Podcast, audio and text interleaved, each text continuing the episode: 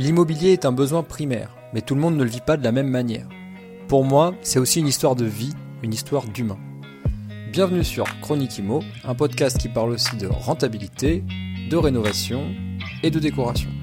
En toute simplicité et sans bullshit, pour le plaisir et aussi pour vous partager ma passion.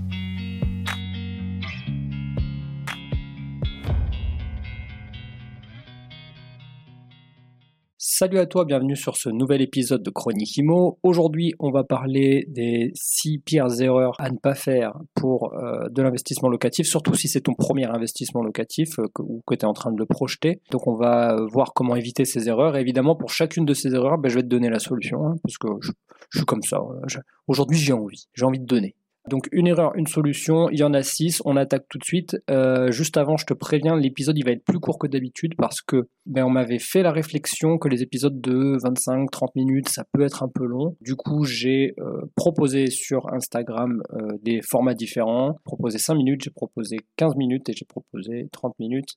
Ce qui est revenu le plus, c'était 15 minutes. Du coup, je sais pas si je vais faire que des épisodes de 15 minutes, mais je pense que je vais plutôt, je vais me laisser aller, puis je recouperai les épisodes, ou alors, ou alors, j'ai pas encore décidé, on peut faire une alternance, c'est-à-dire que de temps en temps l'épisode il est long, de temps en temps l'épisode il est court, et voilà. Et donc si jamais ça t'intéresse, euh, bon après quand même, moi je tiens à dire qu'un épisode de podcast, tu sais, c'est comme un livre, t'es pas obligé de tout lire. Quand tu as le livre dans tes mains, tu regardes les chapitres et tu regardes s'il y a un chapitre qui t'intéresse plus qu'un autre. Donc il y a une façon de faire qui est très simple, c'est de l'accélérer. Moi j'écoute des podcasts beaucoup et euh, j'accélère les, les épisodes, je les écoute en 1.5 ou en x2. Voilà, donc un épisode de 30 minutes, du coup, en x2, ça s'écoute en 15 minutes. Petite astuce, euh, parenthèse refermée. Et on démarre, du coup, cet épisode pour euh, savoir comment éviter ces 6 erreurs. Pour moi, c'est les pires erreurs qu'on peut faire en investissement locatif.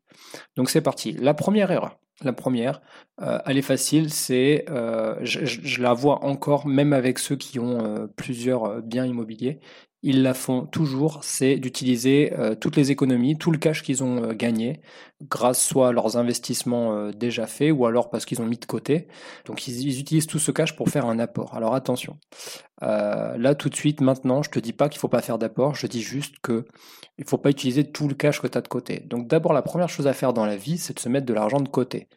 Quand tu as mis cet argent de côté, exemple, je sais pas, 10 000, 15 000, 20 000 euros, on va dire que c'est ton euh, c'est ton trampoline, tu vois, c'est pour pouvoir rebondir au cas où un jour il t'arrive quelque chose. À partir de là, donc ça tu mets de côté, tu touches pas, ça peut même pas rentrer en ligne de compte dans tes, investissements immobiliers. Par contre, euh, si tu as de l'argent euh, de côté, que tu as mis par exemple 10 000 euros de côté, ou que tu reçois un héritage, exemple, je sais pas, 50 000, 100 000 euros d'un héritage, ben moi je déconseille de le mettre dans, ben dans de l'apport en fait. Il faut pas faire ça.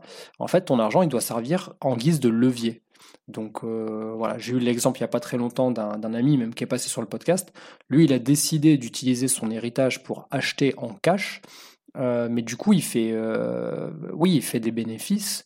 Oui, il fait, il fait du, il est rentable sur ses achats immobiliers, mais il n'a pas du tout utilisé le levier. Donc ça veut dire que s'il lui arrive une galère ou que ses biens ils sont dépréciés, ben, l'argent il a disparu. Alors, moi, ce que je conseille de faire, c'est de, parce qu'on vit pas dans le monde des bisounours, donc je t'ai dit qu'il y avait un problème, le problème souvent, c'était que les gens utilisent toutes leurs économies. Donc, la solution, c'est quoi? C'est d'utiliser une petite partie de tes économies, mais juste pour les frais de notaire.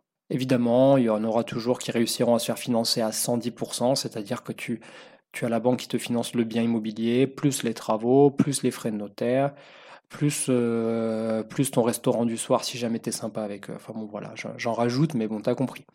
Donc l'idée, c'est qu'au moins tu payes les frais de notaire, ça va rassurer la banque, et peut-être qu'avec les conditions à laquelle, conditions économiques à laquelle, dans la situation économique, je vais y arriver, dans laquelle on est en ce moment, peut-être que la banque te demandera de mettre 5% ou 10% grand max, voilà, c'est possible, en nom propre, je veux dire, euh, pour, euh, pour valider ton dossier. En SCI, donc en société, euh, ils peuvent demander jusqu'à 20 ou 25%. J'ai vu une SARL de famille avec une demande à 25% d'apport récemment. Donc bon, voilà.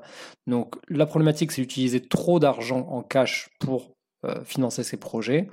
Euh, la solution, c'est d'utiliser uniquement pour les frais notaires et éventuellement pour 5 à 10% si jamais la situation économique actuelle à laquelle tu écoutes ce podcast, par exemple. Donc plus la situation économique est mauvaise, plus il va falloir mettre de l'apport.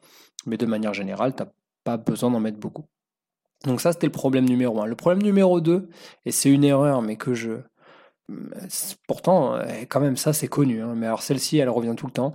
C'est bah, d'acheter, d'avoir acheté sa résidence principale en avance. donc avant d'avoir fait des, des, investissements locatifs.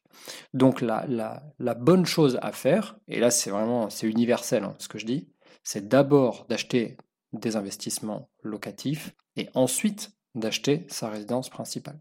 Je répète, toujours acheter du locatif, donc acheter des choses qui créent de l'argent avant d'acheter quelque chose qui dépense de l'argent. Parce qu'une résidence principale, ça dépense de l'argent par défaut. Hein, par définition, la résidence principale, c'est pas du tout un actif, c'est un passif. Donc, si jamais c'est ton cas, en tout cas, la solution que je peux proposer par rapport à ça, la première, elle est un peu euh, brute de décoffrage, c'est de revendre. Allez, hop, on se débarrasse d'un passif pour aller chercher des actifs. Donc, on revend. Euh, j'en discutais il n'y a pas si longtemps que ça avec un, avec un ami qui a eu une, qui a aussi des investissements locatifs, mais qui se trouve bloqué, qui n'arrive plus à, avancer.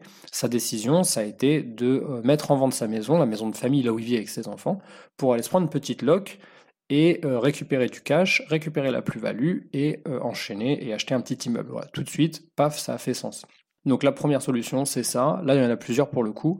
C'est de revendre. La deuxième, c'est de louer une partie de ton chez toi. Qu'est-ce que ça veut dire? Eh bien écoute, grosso modo, que tu sois dans une maison ou un appartement, ça marche aussi. Quand même, ça s'y prête plus dans une maison.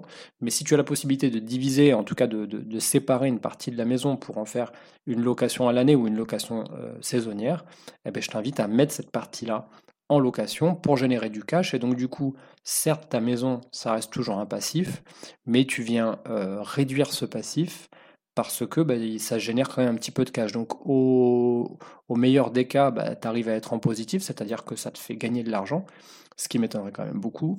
Et au pire des cas, bah, euh, ça te coûtera moins cher et donc du coup ça va venir euh, augmenter ta possibilité d'endettement. Et alors j'y viens, ça c'est la troisième solution, toujours par rapport à cette problématique de résidence principale, c'est que euh, tu sais que le taux d'endettement à laquelle les banques prêtent, il est aux environs de 34-35%, en ce moment, là, au moment où j'enregistre, en novembre 2022, mais mais, mais, mais, euh, si tu as déjà ta résidence principale, et généralement, ce que les gens font, c'est qu'ils s'endettent au maximum de ce qu'ils peuvent pour acheter leur résidence principale, parce qu'ils se disent, oui, c'est là où je vais grandir mes, je vais, je vais voir grandir mes enfants, c'est là où je vais construire mon foyer, etc.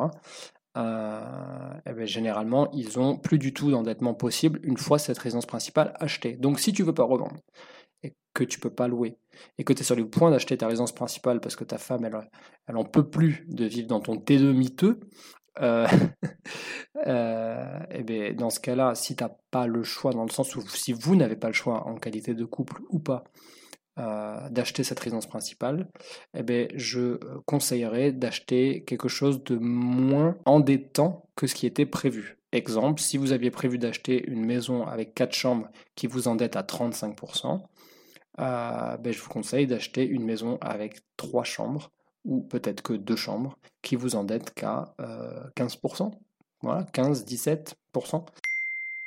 Hello, je me permets de couper cet épisode en plein milieu pour t'annoncer que j'ai ouvert un fil Telegram pour ceux qui se passionnent vraiment sur l'immobilier rentable. Ce groupe s'appelle Pensée Imo et il me permettra de partager des anecdotes quotidiennes, des astuces, des photos et vidéos et bien sûr de discuter avec toi en direct et euh, de répondre aux questions de tout le monde dans le groupe. Pour rappel, le fil Telegram s'appelle Pensée IMO, donc P-E-N-S-E-R-I-M-M-O. Donc je te retrouve de l'autre côté dans le groupe et on retourne à notre épisode du jour. Donc voilà, je dirais la moitié. Pourquoi? Parce qu'en ayant la moitié de capacité d'endettement, ça ferme pas totalement le projet pour un investissement locatif à côté, et ce qui permet du coup bah, de rebondir et d'avoir une résidence principale et un petit investissement locatif à côté. Et donc si tout ça c'est bien géré, normalement ça ne ferme pas complètement la porte pour d'autres investissements derrière. Donc voilà pour, euh, la partie euh, résidence principale. La troisième euh, erreur à éviter, c'est de faire un emprunt trop court. Et alors ça, euh, c'est souvent ce que les banquiers vont essayer de vous proposer, c'est des emprunts sur 10, euh, 15 euh, ans. Alors là, à éviter, toujours pour du locatif, il faut raisonner en cash flow, donc tous les mois, c'est-à-dire la différence entre les loyers perçus et le remboursement d'emprunt. Donc il faut évidemment aller chercher l'emprunt le plus long possible. On ne parlera pas de durée de 30 ans parce qu'elles sont quand même très rares. Si tu as la possibilité de choper 25 ans, bon bah écoute, Mazel hein, moi j'ai envie de te dire, faut y aller. Par contre, fais attention, des fois, 25 ans, c'est bien, mais ça coûte un peu plus cher que 20 ans. 20 ans, c'est très bien. Moi, je, la plupart de mes crédits sont sur 20 ans, 20 ou 23 ans, parce qu'il y a eu du différé. Enfin bref, je reviendrai là-dessus dans un prochain épisode. Mais en tout cas, voilà. 25 ans, c'est possible. Juste vérifier que ça coûte pas beaucoup plus cher que sur du 20 ans, parce que souvent 20 ans, c'est les meilleurs taux. L'erreur numéro 4 à euh, éviter, c'est, euh, ça, ça arrive énormément, énormément aux personnes avec qui euh, j'échange, euh, c'est qu'ils ont sous-estimé les travaux, en fait, tout simplement. Euh, ils ont imaginé via ce qu'ils ont pu entendre sur des vidéos YouTube de je ne sais qui ou de, leur beau-père qui fait du placo et de la peinture les week-ends, ils ont entendu que ça leur coûterait 5000 euros pour faire un appartement, alors qu'au final, ça coûte 11 000. Exemple, tu vois, j'ai pris un exemple bateau. donc voilà, sous-estimer les travaux, c'est vraiment problématique. Donc euh, il, faut, éviter ça à tout prix parce que ça peut te bouffer ta renta et au final tu achètes un truc à perte et tu es, en déficit et c'est pas bon. Alors du coup, comment faire euh, pour ne pas sous-estimer les travaux? Bah, Alors déjà dans un premier temps c'est de, de ne rien oublier. La meilleure chose pour ne rien oublier quand on fait une visite c'est de faire une vidéo. Donc euh, avec l'accord de l'agent ou de la personne qui fait visiter, on fait une vidéo de tout et on dit à haute voix ce qu'on voit avec nos yeux. Comme ça, ça permet ensuite de regarder la vidéo et d'aller chercher les informations sur Google. Pourquoi Google? Parce que Google est ton ami dans ce cas-là. Euh, tu vas pouvoir aller vérifier combien coûte le prix des matériaux et combien coûte le prix moyen au mètre carré dans ta région pour euh, chaque poste de dépense. Et du coup, normalement, tu ne te trompes pas sur euh, l'estimation des travaux. Si tu le souhaites, je peux proposer aussi, si tu le souhaites, tu me contactes en DM ou directement dans le groupe Pensée IMO sur Telegram. Euh, et je peux aussi t'envoyer mon tableau que j'utilise. C'est un tableau Excel qui est fait pour, euh, que j'aille plus vite pour moi, pour mes projets. Donc quand je vais faire une visite, j'utilise ce tableau Excel. Je remplis ligne par ligne tout ce qu'il me faut pour arriver un total de, euh, de travaux et de meubles. Euh, erreur numéro 5 à éviter, c'est sous-estimer les charges. C'est toujours de la sous-estimation pour ce coup-là. C'est sous-estimer les charges et les frais vis-à-vis de la renta nette. Alors qu'est-ce que ça veut dire? Ben, Ça veut dire que souvent on va euh, omettre de demander la taxe foncière ou les frais de copropriété ou euh, je sais pas, euh, par exemple, il y a trois lots mais il n'y a qu'un seul compteur Linky, bon bah il faut compter des compteurs Linky et ça c'est pas donné.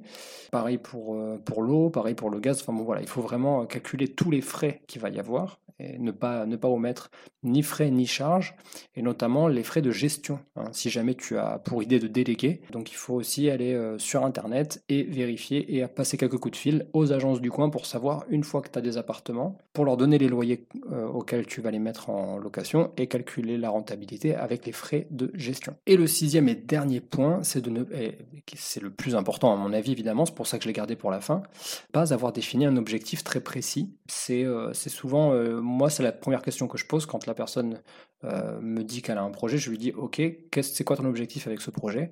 Ah ben je veux faire du locatif. Oui, d'accord, mais ça c'est pas un objectif précis. Ça c'est un, c'est une idée, c'est euh, un concept. Maintenant, combien tu veux gagner avec ce voilà. Donc moi je parle souvent en numéraire parce que c'est plus simple. Donc euh, raisonner en, argent, en financier, c'est plus simple pour la plupart des gens. donc si tu es cartésien, ça va te parler.